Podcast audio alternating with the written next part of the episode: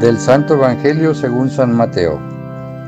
En aquel tiempo, Jesús exclamó, Yo te alabo, Padre, Señor del cielo y de la tierra, porque has escondido estas cosas a los sabios y entendidos y las has revelado a la gente sencilla. Gracias, Padre, porque así te ha parecido bien. El Padre ha puesto todas las cosas en mis manos. Nadie conoce al Hijo sino el Padre, y nadie conoce al Padre sino el Hijo y aquel a quien el Hijo se lo quiera revelar. Vengan a mí, todos los que están fatigados y agobiados por la carga, y yo les daré alivio. Tomen mi yugo sobre ustedes y aprendan de mí que soy manso y humilde de corazón, y encontrarán descanso, porque mi yugo es suave y mi carga ligera. Palabra del Señor.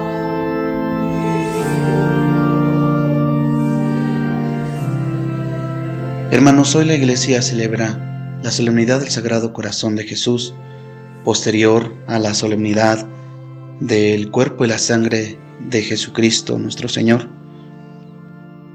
Esta solemnidad tiene origen en el siglo XI, por medio de piadosos cristianos que meditaban en las cinco llagas de nuestro Señor Jesús en la cruz. Es en 1670 cuando el sacerdote Jean Eudes celebró su primera misa en honor al Sagrado Corazón de Jesús. Esta fiesta se hace posterior al Corpus Christi, dado que la visión de María Lacoque tiene, tiene este deseo de, por medio de esta visión, expiar, expiar las faltas que los hombres cometen en contra del sacrificio redentor de nuestro Señor Jesús en la cruz. Ahora pues hermanos, meditemos con grande fe en este día el Santo Evangelio de San Mateo en este capítulo 11, en el versículo 25, en el cual nosotros encontramos este título tan hermoso, el Evangelio revelado a los sencillos. Jesús, con un grito de júbilo, comienza este fragmento del Evangelio. Te doy gracias, Padre, Señor del cielo y de la tierra. Es Jesús que nos da a conocer a nosotros la obra creadora de la mano poderosa de su Padre, que es nuestro Padre y que es Dios Todopoderoso. Jesús le da gracias al Padre, puesto que su vida siempre ha sido una constante oración. Hace de notar que el Evangelio ha sido entregado a los sencillos, que los vuelve sabios, que los vuelve capaces de redigir su vida en la fidelidad a Dios. Si nosotros nos damos cuenta, este Evangelio también nos habla a nosotros de cómo, siendo unos pastores, siendo unos pastores los que le es dirigida la buena nueva.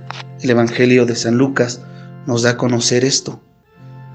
Se presentan los ángeles y les comunican esta buena nueva. Hoy ha nacido el Salvador. Pues bien, hermanos, desde ahí debemos de comprender cómo la omnipotencia de Dios siempre se manifiesta en los humildes. Y así lo dice la Virgen María. El Señor mira la humildad de su esclava.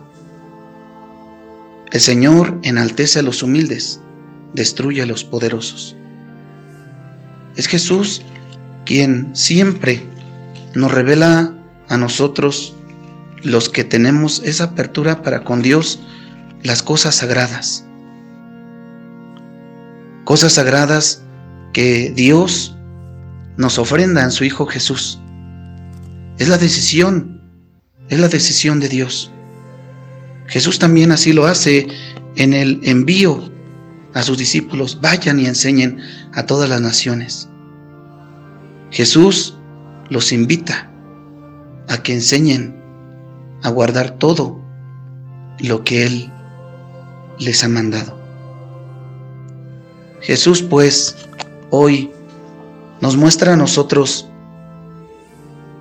la sabiduría divina. Nos muestra a nosotros que Él es el Hijo de Dios. Nos muestra a nosotros una vez más que Jesús es la revelación del Padre. Nos muestra a nosotros que la buena nueva es revelada solamente a los que tienen un corazón limpio, un espíritu firme. Por eso, hermanos, hoy en esta gran solemnidad abramos nuestro corazón a Dios, seamos sencillos, sencillos a la escucha, sencillos a la enseñanza, sencillos al dirigirnos a los demás en la caridad.